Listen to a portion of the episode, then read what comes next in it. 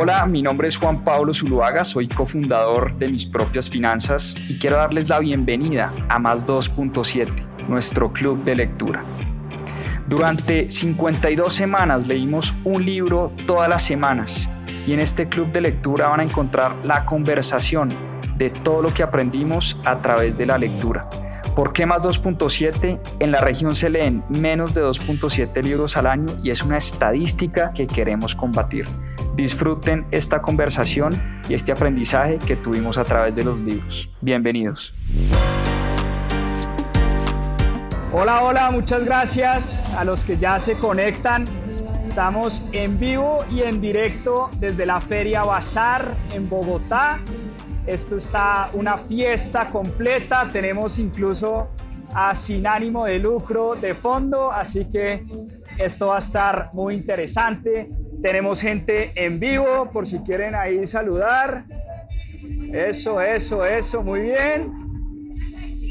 Vamos a ver cómo sale este ensayo de Club de Lectura en vivo y en directo. Hoy vamos a hablar, de hecho, para que visiten nuestro stand, porque estamos acá en Bazar, vamos a estar toda la semana. Estamos proponiéndole a la gente que en esta Navidad regale conocimiento, regale libros, tenemos un montón de libros en alianza con la librería Books. Somos unos amantes de la lectura, ustedes ya lo saben, y por eso estamos proponiendo en esta feria y proponiéndoles a ustedes que en esta Navidad regalemos conocimiento, regalemos cursos, regalemos libros. Y hoy, esta noche, vamos a hablar de este libro, el hombre más rico de Babilonia es uno de los libros tal vez más conocidos que hay en el tema finanzas personales, en el tema eh, riqueza, en el tema fundamentos del dinero. Así que empecemos a hablar del libro porque es un libro bien interesante, se llama El hombre más rico de Babilonia, escrito por George Clayson hace más de 100 años. Este es un libro centenario, es un libro que tiene muchos, muchos años de historia y es un libro que hoy ha vendido millones de copias en todo el mundo. Es un libro que se ha traducido a muchos idiomas, uno de los libros más conocidos en el tema finanzas personales y ya vamos a ver por qué. Empecemos por hablar del título, El hombre más rico de Babilonia. ¿Por qué Babilonia? Ustedes recuerdan Babilonia era la capital del imperio de Babilonia, una ciudad muy rica, una ciudad donde empezó el arte, la cultura, incluso la escritura se dice que nació por esa época en Babilonia, en la zona de Mesopotamia, antigua Mesopotamia, y Babilonia era una ciudad riquísima. Y no solo la ciudad, sino su gente. Su gente era una, una gente próspera. Pero en esa ciudad de Babilonia existía un hombre llamado Arcad, que era el hombre más rico de toda Babilonia. Y Arcad fue un hombre que nació, eh, perdón, que no nació en cuna de oro. Arcad no heredó grandes fortunas, sus padres no eran personas adineradas, pero Arcad fue descubriendo a través de su vida unos principios de riqueza que es los que les voy a compartir hoy, es los, que nos comparte George Clayson en su libro. Y Arcad, la historia es la siguiente. Arcad ya era un hombre de edad, estaba por el final de sus días, tenía unos 75, 80 años, si mal no recuerdo, y un par de amigos lo fueron a visitar y le dijeron, oiga Arcad, usted y nosotros estudiamos en la misma parte, nacimos prácticamente en familias de recursos similares y aún así usted llegó a ser el hombre más rico de Babilonia. ¿Cómo hizo para sacarnos tanta ventaja? Fue la pregunta que le hicieron estos dos amigos a Arcad. Y Arcad lo primero que les dijo fue, mire, yo lo primero que hice fue rodearme de personas que sabían más que yo rodearme bien. Y la pregunta que yo les hago es, ¿ustedes de quién se han rodeado en su vida? Por ahí dice un dicho poco trillado que uno es el resultado de las cinco personas con las que más tiempo pasa en su vida. Igualmente, Arcad le dijo a sus amigos, yo me rodeé de personas que sabían mucho más que yo. Yo desde una edad muy temprana busqué a las personas que sabían, que sabían manejar dinero, que hacían negocios, que eran comerciantes, que eran prestamistas y poco a poco fui entendiendo ellos y ellas qué hacían para conseguir dinero. El otro principio importante, eh, o lo, segundo que le dijo Arcada a sus amigos fue, mire, traten siempre de vivir por debajo y conforme a lo que ganan. Uno de los errores más grandes que cometemos todos los seres humanos es que en la medida en que crecen nuestros ingresos, aumentamos igualmente nuestros gastos. Siempre vivimos de acuerdo a lo que ganamos y nunca por debajo de lo que ganamos. Y por eso Arcad les decía a sus amigos, yo lo que, yo lo que hice durante toda mi vida fue vivir por debajo de mis necesidades, por debajo de lo que ganaba y sobre todo lo que me, me empezaba a sobrar lo empecé a invertir en mí. Invertía muchísimo en él, invertía en conocimiento y de esa manera se convirtió en el hombre más rico de Babilonia. Como les dije, Babilonia era una ciudad riquísima. Una de las ciudades más ricas en ese momento era la capital del imperio de Babilonia. Una ciudad donde nació el arte, nació la cultura, nació la escritura, nació el comercio también en Babilonia. Y Arcad llegó a ser el hombre más rico de Babilonia. Y este libro es un libro espectacular porque se lee muy fácil, se lee en una sentada y son unos principios y unos fundamentales básicos que aún después de 100 años siguen teniendo vigencia. Este libro se sigue leyendo, se sigue leyendo aun cuando se escribió antes de 1900. Es un libro que tiene más de 100 años de vida y de historia y los principios que nos presenta el autor en este libro son principios que hoy incluso, después de yo haber leído mucho sobre finanzas personales, sobre inversiones, sobre dinero, biografías y demás, creo que son principios que siguen hoy muy vigentes y creo que si cualquiera de nosotros empezamos a aplicar estos principios, nos pueden ayudar muchísimo. Entonces, les voy a hablar de los siete principios de la riqueza que se comparten en este libro y de, los, y de las cinco leyes del oro, ¿vale? Entonces, empecemos por el principio número uno de la riqueza. Un principio muy sencillo, muy, muy sencillo, muy básico, pero creo que nos serviría a todos. Gasten menos de lo que ganan. Punto. Gastar menos de lo que uno gana, independientemente de cuánto ganamos. Hay gente que dice, es que no me alcanza para vivir con el salario mínimo, es que gano muy poquito uno siempre se tiene que acomodar al nivel de sus ingresos, independientemente de cuánto gana, ¿no? Entonces, ¿qué decía Arcad? ¿Qué decía el hombre más rico de Babilonia? Él descubrió que uno de sus grandes mentores ahorraba siempre el 10% de las monedas de oro que ganaba. Uno de sus mentores le dijo, yo me ganaba 10 monedas de oro al mes y guardaba una moneda. Y me di cuenta que aún así, aún ahorrando el 10% de mis ingresos, no me hacía falta nada. Y Arcad dijo, oiga, esto está muy sabio, porque lo primero que hizo Arcad cuando empezó a aplicar estos principios, se empezó a dar cuenta que su nivel de vida se mantenía igual.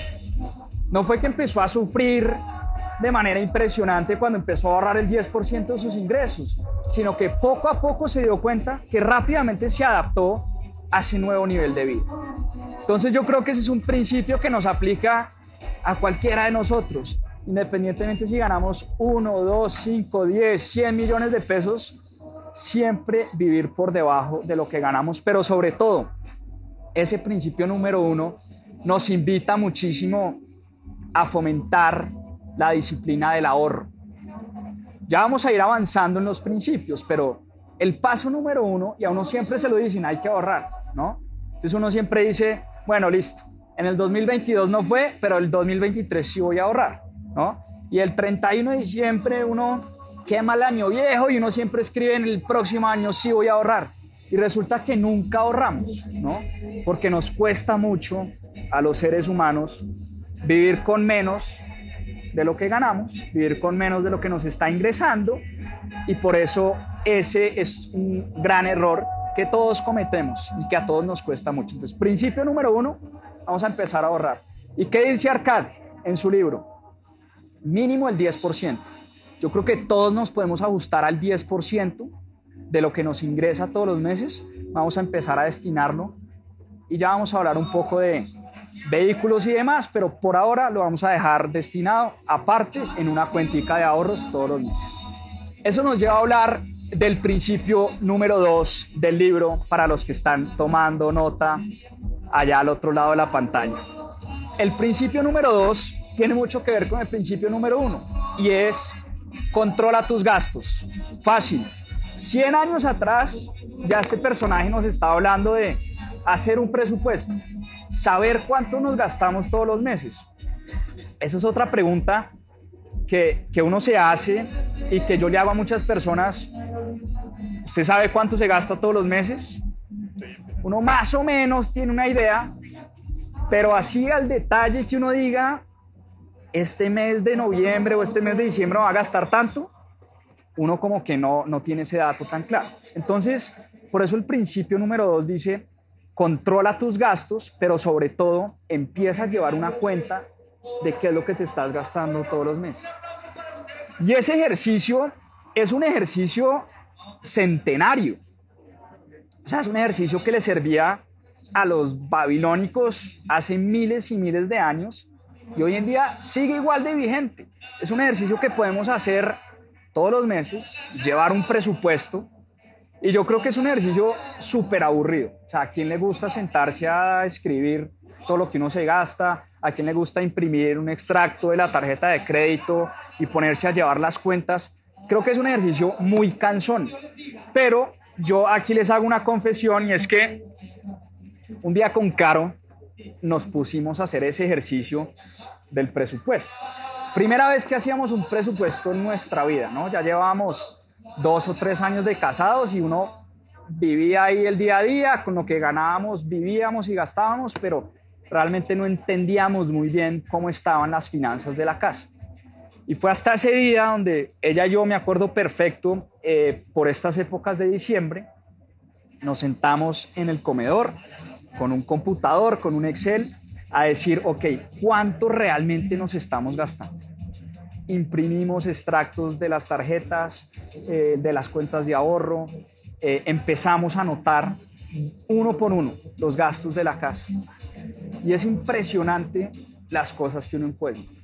Y es hasta penoso, pero se los comparto porque pues hoy en día creo que ya no es secreto para nadie, pero teníamos dos suscripciones a Amazon Prime. Nosotros vivíamos en Estados Unidos y uno usa Amazon todos los días allá. Acá en Colombia nunca. Y aún así seguíamos pagando la suscripción. Como esas suscripciones que a uno se le van quedando y uno ni se da cuenta. Entonces suscripciones a periódicos, a revistas, a cursos que uno no hace, bueno, un montón de cosas que uno va dejando eh, y a uno se le olvida. Dos suscripciones de Rappi Prime, que decíamos, bueno, ¿para qué usamos Rappi Prime? Entonces, no, pues para el mercado de la casa, un par de cosas, un par de domicilios los domingos. ¿Realmente necesitamos dos suscripciones de Rappi Prime? Dijimos no, cancelamos la mía.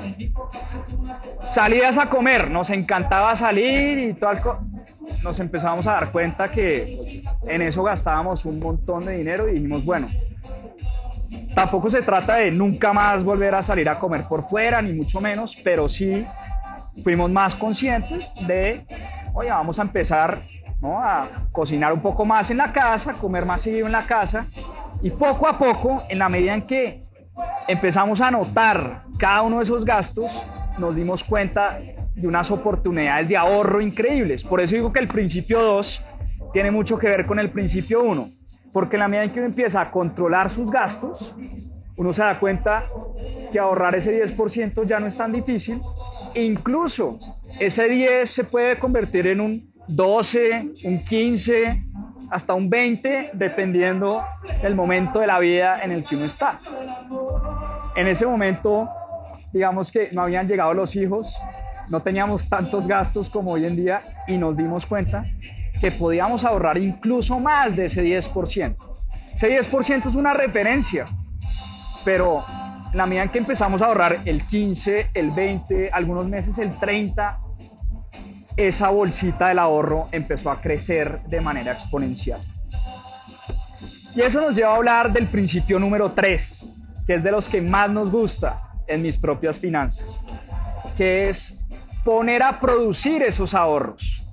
Porque esos ahorros quietos, ya nos dimos cuenta este año, que esos ahorros en la cuenta de ahorros, a cuenta de la inflación, pierden poder adquisitivo. La inflación, en otras palabras, es una confiscación de nuestros ahorros. ¿Por qué confiscación? Porque uno, en un abrir y cerrar de ojos, se da cuenta que un año después todo está más caro. La luz está más cara, la gasolina está más cara, la comida está más cara, la entrada a bazar está más cara, todo está más caro, ¿no? La inflación pues la disparó. Entonces, piense que lo que teníamos hace un año ya no sirve para comprar las mismas cosas un año más adelante. Por eso el principio número 3 habla de poner a producir los ahorros que generamos. Y el hombre más rico de Babilonia no tenía TRI, no tenía TD Ameritrade, no tenía brokers, no tenía bancos, no tenía fiduciarias, no tenía nada eh, robusto y sofisticado. El hombre más rico de Babilonia prestaba dinero, era, prestami, era banquero de alguna otra manera. Y esos ahorros que generaba todos los meses y que fue generando por muchos años, llegó un momento donde los acumuló y llegó un momento que dijo, yo tengo que poner a producir esto. Y el hombre más rico de Babilonia era prestamista y comerciante. Empezó a comprar y a vender cosas con los ahorros que había generado y empezó a prestar dinero. ¿A prestar a cambio de qué? A cambio de una tasa de interés. Es exactamente lo que hacen los bancos hoy en día. Los bancos hoy en día captan nuestro dinero al nada por ciento, porque ¿cuánto renta nuestra plata en una cuenta de ahorros? ¿No? Menos del 1%. O en los CDTs, hoy en día los CDTs se están rentando un poco más, pero hace dos años igual los bancos captaban plata al 2, al 3, al 5, al 10. Pero salen y la prestan al 20, 25, 38%. Es hoy más o menos la tasa de una tarjeta de crédito en Colombia. En México por encima del 60%. En Brasil las tasas llegaron a ser por encima del 200% al año. Por eso nació una empresa como Nubank. Un colombiano como David Vélez llega a Brasil, le cuesta abrir una cuenta del banco y aparte de eso se da cuenta que los bancos en Brasil le cobraban, no sé, el 180% efectivo anual. Entonces él dijo, pues voy a montar un banco que le cobre no 180, sino le cobre 100, que igual pues es muchísimo, pero es la mitad de lo que generalmente cobra. Entonces fíjense que este principio es el que aplican los grandes inversionistas, los grandes empresarios del mundo, las personas que realmente saben manejar dinero, multiplicar dinero, crecer el patrimonio. Entienden muy bien que se trata de ahorrar, pero esos ahorros no se pueden quedar quietos. Por eso nosotros en mis propias finanzas promovemos tanto la inversión. Porque si uno no invierte, los ahorros pierden poder adquisitivo y la inversión es la única manera realmente de ganar el juego del dinero. Es poniendo a producir el dinero para uno y como se dice, como lo dicen en este libro, es poner, él lo, él lo dice en estas palabras, es que el dinero sea el esclavo de uno, ¿no? que trabaje todo el tiempo para uno.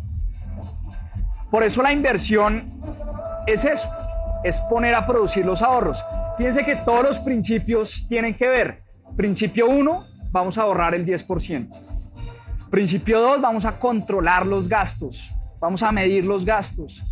Porque ahí nos damos cuenta que hay unas oportunidades de ahorro increíbles. Pero en la medida en que esos ahorros empiezan a crecer, la pregunta que nos tenemos que hacer es, ¿qué vamos a hacer con esos ahorros? en qué los vamos a invertir, cómo los vamos a poner a producir todos los años para que llegue un momento donde literalmente el dinero trabaje para uno y no uno tener que trabajar por dinero de manera indefinida. ¿Listo?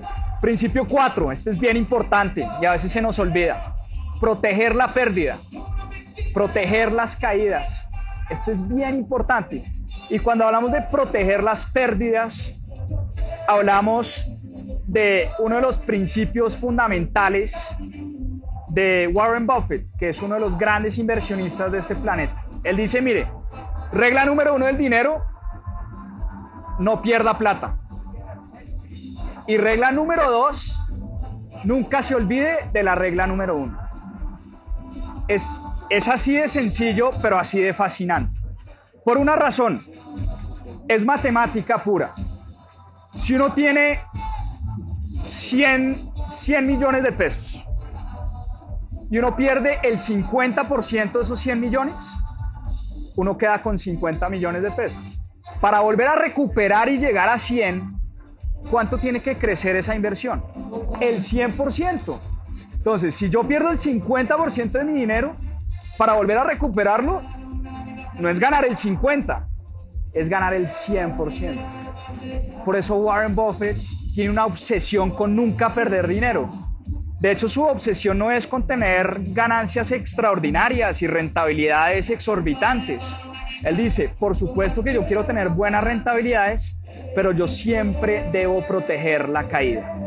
Por eso a mí este principio me gusta mucho y me resuena bastante, porque en inversiones tendemos a hacer muchas locuras, a cometer muchas locuras. Por ganarnos las rentabilidades exorbitantes, nos olvidamos que toda inversión tiene un riesgo. Y ese principio 4, principio centenario y milenario también es, yo no puedo dejar salir del juego. Yo no me puedo permitir, como me pasa en Nintendo, tener un game over, que me mate el, marranito, que me mate el monstruo. Yo en inversiones siempre, siempre, siempre tengo que proteger la caída. Por eso el juego de las inversiones se trata de balancear un portafolio, diversificarlo bien, saber que hay unas inversiones de más riesgo, pero siempre proteger gran parte de ese patrimonio. ¿Listo? Eso nos lleva a hablar de principio número 5. El principio número 5 habla de la propiedad. Y dice el hombre más rico de Babilonia que para sentirnos y para ser verdaderamente ricos, tenemos que ser dueños de algo, tenemos que ser dueños de cosas. En este caso, él hablaba de la vivienda, del lugar donde uno vive. Ahora bien, Hoy en día las posibilidades son mucho más amplias de las que habían en Babilonia. Seguramente para el hombre más rico de Babilonia, su propiedad más importante era su casa, era su vivienda, porque él decía en la medida en que yo me vuelva dueño de la casa donde vivo, yo no voy a tener que pagarle a un tercero, en este caso una renta, para poder vivir todos los meses. Me voy a ahorrar uno de los rubros, uno de los gastos más grandes del mes, que es el gasto de vivienda. Pero este principio lo podemos extrapolar y de alguna manera pensar que hoy en día podemos ser dueños de muchas más cosas, no necesariamente tiene que ser de nuestra vivienda. Hay muchos más activos de los cuales podemos ser dueños. Hoy en día podemos tener acceso a inversiones en bolsa, es decir, a ser dueños de compañías reales. Yo desde mi celular hoy puedo comprar una acción de Apple que es una de las empresas más prestigiosas de este planeta. Desde mi celular puedo ser dueño de Starbucks, el café que más se toma en el mundo. Puedo ser dueño de esa compañía. Puedo tener propiedad de algo. Entonces uno no necesariamente tiene que ser dueño de la casa donde vive. Hoy en día las posibilidades son ilimitadas. Podemos ser dueños de acciones, de commodities, de criptomonedas, de casas, eh, en fin, la propiedad no se limita a la casa donde vivimos, que es un poco de lo que hablaba el hombre más rico de Babilonia, yo creo que ese principio lo podemos extrapolar y decir que en la medida en que seamos dueños de cosas, pero de cosas, no me refiero a cosas materiales, me refiero a activos que produzcan, que produzcan ingresos. Las acciones producen utilidades y producen dividendos. Los inmuebles, llámese locales comerciales, vivienda, eh, bodegas, ¿producen qué? Producen rentas. Entonces, yo creo que el principio se refiere a tener activos que nos produzcan ingresos todos los meses. ¿Listo? Principio número 6. Fíjense qué visionario era el hombre más rico de Babilonia que decía, aseguren ingresos para el futuro. Yo creo que es una realidad que incluso muchas veces los jóvenes ni se nos pasa por la cabeza. Cuando uno le hablan de la pensión, uno dice, pensión para qué, pensión de qué, a cuenta de qué yo voy a cotizar ¿no? en un fondo de pensiones. Eso es algo que, de verdad, cuando yo empecé a trabajar a mis 21, 22 años y la primera vez que coticé en un fondo de pensiones, yo decía, pero a cambio de qué me van a quitar un pedazo de mi salario para ahorrar para cuando yo tenga 60 o 70 años, me parecía la cosa más absurda del mundo. Pero fíjense lo sabio de este principio. Es que el hombre en, el libro cuenta y dice, mire, va a llegar una época de la vida, y es, y es el ciclo natural de la vida, donde no vamos a ser igual de productivos donde ya no vamos a tener la misma energía, donde ya no nos van a pagar lo mismo por lo que sabemos. Y eso es una realidad. Hoy en día podemos estar en la etapa más productiva de nuestras vidas, pero quién sabe si eso sea lo mismo en 10 años, en 20 años o en 30 años. Las cosas van cambiando, la vida va evolucionando, incluso con las expectativas de vida que se han ido incrementando, uno a los 57 o 62 años, por lo menos en Colombia, que es la de jubilación, a uno fácilmente le pueden quedar 30 o 40 años de vida. Y es algo que uno nunca se le pasa por la cabeza. Por supuesto que uno a los 62 o 63 o 70 años no es igual de productivo que a los 20, a los 30 o a los 40.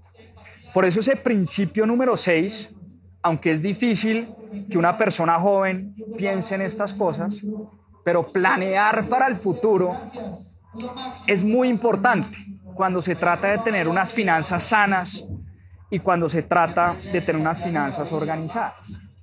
Uno nunca piensa en el retiro, uno nunca piensa que se va a morir, o sea, rara vez uno se levanta, uy, hoy, de pronto me muero, o son, son pensamientos que a uno, pues pocas veces se le pasan por la cabeza. Pero la ley natural de la vida es que allá vamos a llegar. Si nada raro pasa, allá vamos a llegar. Vamos a llegar a un momento de la vida donde no vamos a ganar lo mismo, no nos van a pagar lo mismo por lo que sabemos, no vamos a tener la misma energía para trabajar y queremos llegar a esa etapa de la vida donde no tengamos que trabajar, donde ya el dinero trabaje para nosotros. Yo siempre le digo a Caro, mi esposa, que camino a la oficina eh, hay una oficina de Colpensiones y yo veo que hay una fila que le da la vuelta a la cuadra. Y esa se ha convertido en una de mis grandes pesadillas de verdad en la vida. O sea, yo no quiero llegar a una edad donde me toque hacer una fila de horas para que me resuelvan algún tema con la pensión o para tener que depender de un tercero, ya sea de mis hijos, de mis padres, del gobierno de turno, de la pensión. O sea, yo creo que si uno empieza a aplicar estos principios, incluso desde hoy mismo, uno empieza a construir ese futuro. ¿Para qué? Para que cuando llegue ese momento, y eso habla mucho del principio número 6, y es asegurar esos ingresos para el futuro. Que cuando llegue ese momento estemos preparados. ¿Listo? Y el principio número 7, este me gusta bastante, porque creo que es como el eje central del tema finanzas personales y es hay que aumentar la habilidad o por lo menos la probabilidad para generar más ingresos. Creo que eh, nos han educado y nos han enseñado a tener una mente de alguna manera limitada donde yo vivo de una única fuente de ingresos y con lo que me pagan vivo todos los meses y así me la voy pasando la vida, ¿no? Pero nunca nos invitan a hacernos la pregunta de cómo puedo hacer para ganar más. Fíjense que el principio número dos tiene un límite. Controlar los gastos siempre tienen un límite. Llega un momento donde yo tengo que comer, tengo que vivir, tengo que pagar el arriendo, tengo que pagar el colegio de mis hijos y ya de ahí no puedo ahorrar más. Pero los ingresos, si uno se pone a pensar, nunca tienen límite. Nunca tienen límite. Yo siempre puedo ganar más. Todos los años puedo ganar más si de verdad me pongo como objetivo o, de verdad me creo esa historia. Si mi empresa hoy vende un millón de dólares, ¿por qué no puede vender dos millones el otro año? ¿Por qué no puede vender cinco? Y así sucesivamente, yo creo que en la medida en que, y aquí eh, el hombre más rico de Babilonia, en ese punto número 7, habla mucho de la educación. ¿Qué estamos aprendiendo? ¿Qué estamos leyendo? ¿De quién nos estamos rodeando? ¿Qué mentores tenemos en la vida? Si uno quiere ganar más, uno con quién quiere hablar. Con gente que gane más que uno, con gente que sepa más que uno, si uno quiere emprender, pues no es sino darse una vuelta por bazar y encontrar a 500 emprendedores. Gente haciendo collares, maletas, joyas, masajes, carteras, billeteras, libros, cursos, ¿no? Si uno lo que quiere emprender, uno debería rodearse de personas emprendedoras o personas que ya hayan recorrido el camino. Y este principio nos invita mucho a la educación, ¿no? Nos invita mucho a ¿Qué estamos leyendo? ¿En qué estamos gastando nuestro tiempo? Uno de los activos más preciados, tal vez el activo más preciado de todos es el tiempo. Todos tenemos el mismo tiempo, pero tal vez lo que uno, o, la pregunta que yo siempre me hago es, y es una pregunta que siempre, que siempre he querido resolver, aunque no tiene una respuesta final, y es, ¿por qué hay personas que con la misma cantidad de tiempo, y empezando digamos, en, una, desde una línea similar. Porque hay personas que logran muchísimo en la vida y hay otras que uno ve como que no les rinde. Y es una de las preguntas que me he tratado de responder y cómo he tratado de llegar a la respuesta y como les digo, no hay respuesta final. A través de los libros, a través de la lectura. Estudiando las biografías de la gente que ha logrado muchas cosas en la vida. Creo que es una de las preguntas más fascinantes que uno se puede hacer y es, ¿cómo hace una persona, no sé, como Elon Musk para tener cinco empresas y todas exitosas? Es que el tipo es dueño de Twitter, pero además tira cohetes a la luna, pero además hace carros eléctricos y uno dice, o sea, ¿cómo es posible? ¿Sí? Entonces, estudiando la vida de ese tipo de personajes, uno empieza a entender que todos tenemos el mismo tiempo, la pregunta es cómo estamos gastando ese tiempo. Porque ese tiempo es el activo más valioso que tenemos. Y ese tiempo, dice el hombre más rico de Babilonia, se puede convertir en un potencial generador de muchos ingresos. Dependiendo de cómo administramos y cómo manejamos nuestro tiempo, todos los días podemos ganar más. Y fíjense que los siete principios empiezan a tener relación unos con otros. Si ganamos más y estamos ahorrando el 10% de nuestros ingresos, automáticamente ¿qué está pasando? Estamos aumentando nuestros ahorros.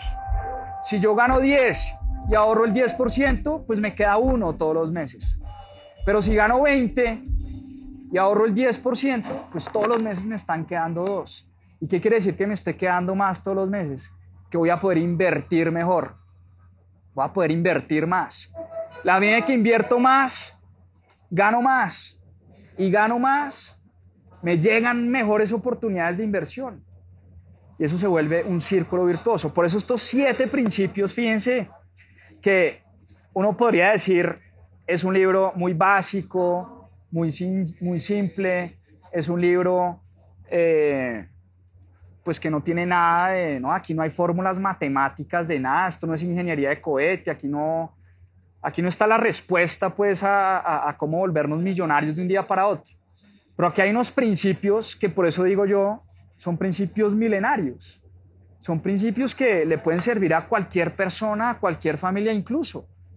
Fácilmente en unos, en unos años son principios que uno le puede dar a sus hijos.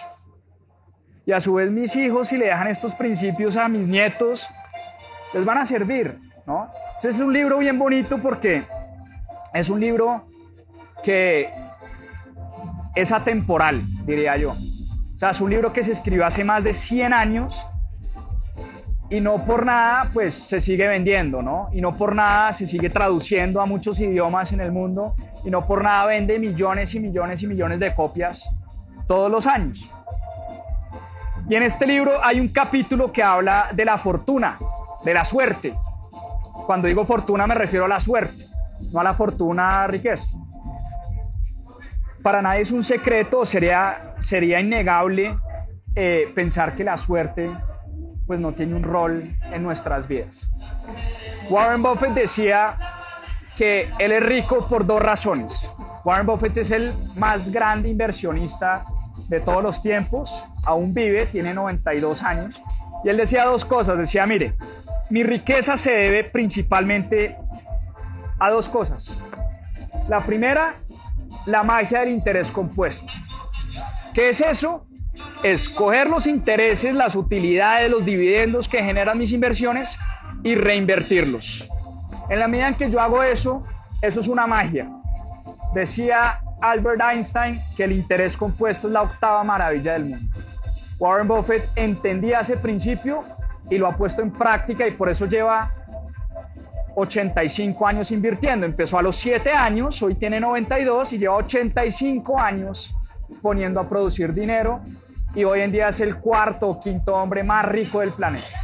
Sin tener empresa, o sea, sin, sin él haber fundado Amazon o sin él haber fundado Apple, invirtiendo y poniendo a producir dinero, se convirtió en el cuarto o quinto hombre más rico del mundo. Pero el segundo elemento, el segundo elemento, dice él, fue haber nacido en Estados Unidos. Por eso hablo yo de la suerte, ¿no? Porque Warren Buffett nació en el país más rico del mundo. Y gracias a eso pudo invertir en la bolsa de valores. Si Warren Buffett hubiera nacido en Bolivia, donde no hay bolsa de valores, pues no hubiera llegado a ser el cuarto hombre más rico del mundo invirtiendo en la bolsa de valores por lo menos no en ese momento. De pronto hoy sí, porque yo voy desde Bolivia, puedo invertir en Nueva York, en la bolsa de valores de Nueva York. Si Warren Buffett hubiera nacido en Colombia, seguramente no lo hubiera quedado tan fácil, digo fácil entre comillas, pero no hubiera sido lo mismo. Por eso él reconoce que es un afortunado. Por eso es innegable decir que la fortuna y que la suerte juega un rol esencial en nuestras vidas, pero también decía Arcad, el hombre más rico de Babilonia, que la suerte muchas veces juega a favor de la gente que toma acción, de la gente que hace cosas, de la gente que se levanta todos los días a proponer, a buscar mentores, a leer libros, a emprender negocios, a estudiar, Claro que la fortuna y la suerte juegan un rol principal, pero la suerte, la diosa de la suerte, dice el hombre más rico de Babilonia, siempre está del lado de los que hacen cosas, de los que toman acción. Y eso me lleva a hablar de las cinco leyes del oro, que también es otro eh, de los regalos que nos deja Clayson en este libro, las cinco leyes del oro, y para los que están al otro lado de la pantalla, eh, para que tomen nota, la ley número uno del oro. El oro acude al que ahorra, parecido al principio número uno. El oro acude al que ahorra, sobre todo al que ahorra mínimo el 10% de sus ingresos todos los meses. La ley número dos del oro. El oro trabaja de forma rentable para el que le encuentra perdón, el oro trabaja de forma rentable para el que le encuentra al oro su provecho. Y tiene mucho que ver con la ley número 3, perdón, con, la, con el principio número 3.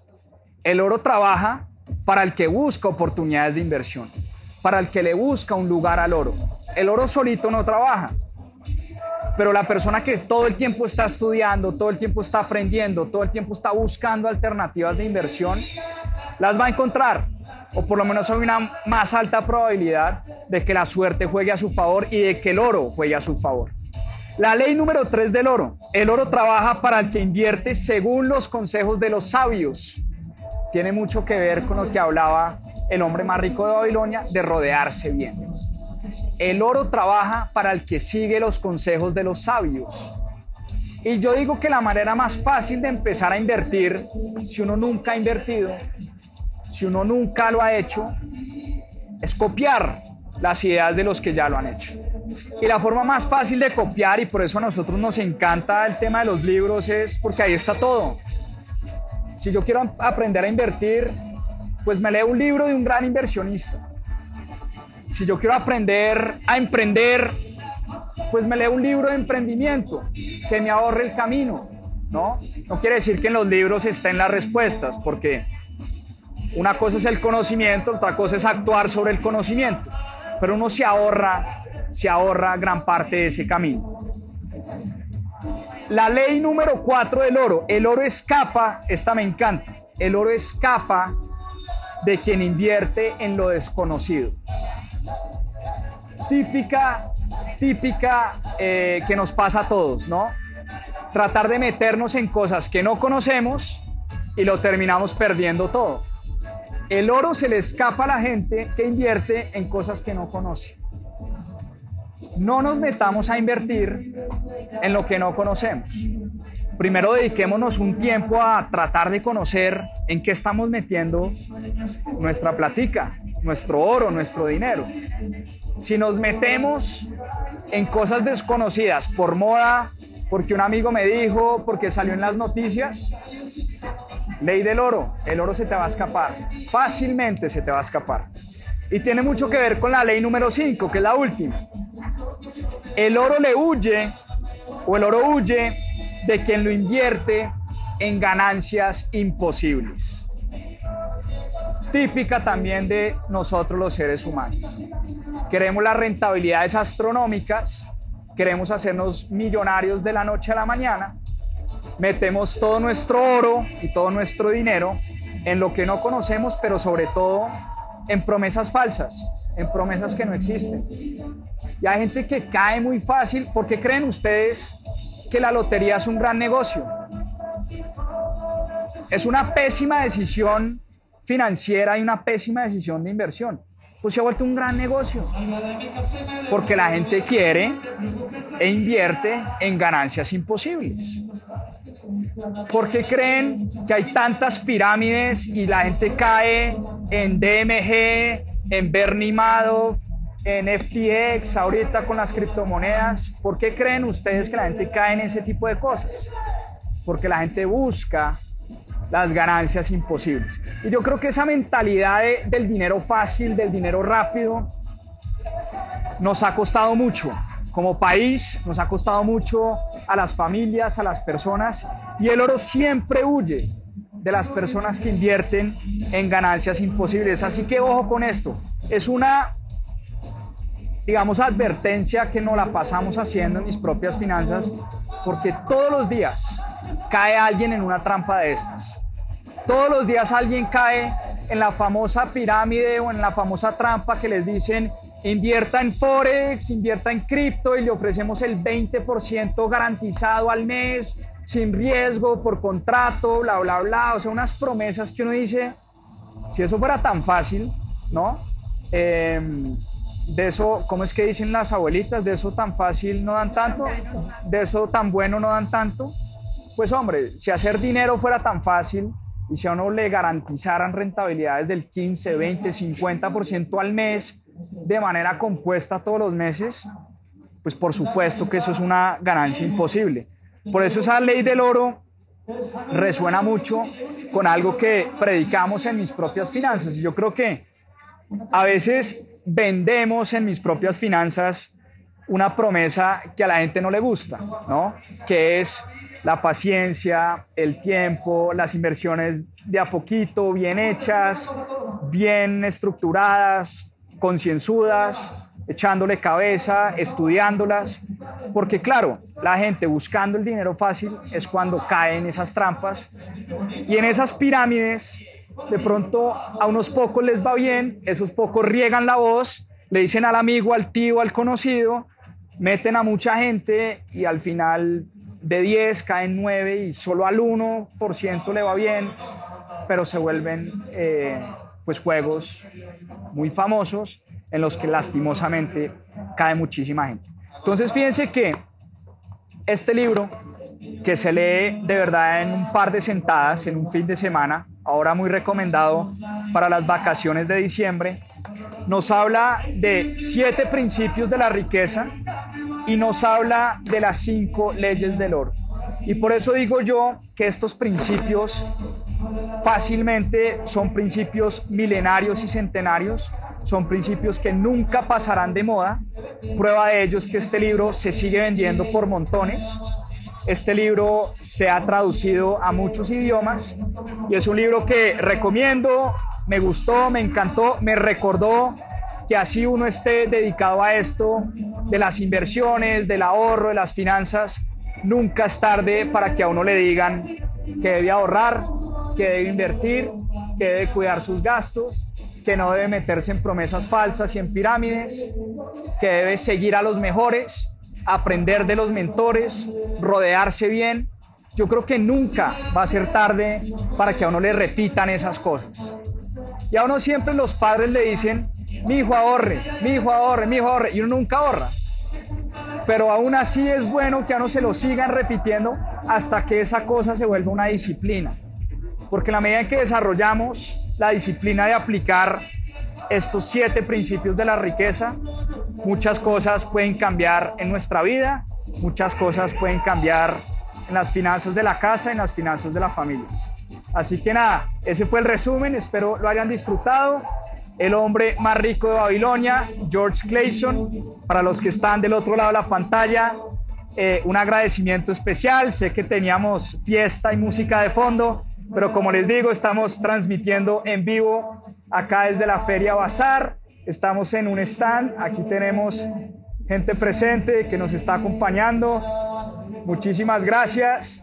Les mando un abrazo. Gracias por conectarse y como decimos siempre, en mis propias finanzas a seguir aprendiendo. Chao, chao, feliz noche, que estén bien. Muchas gracias por acompañarnos en este capítulo de Más 2.7.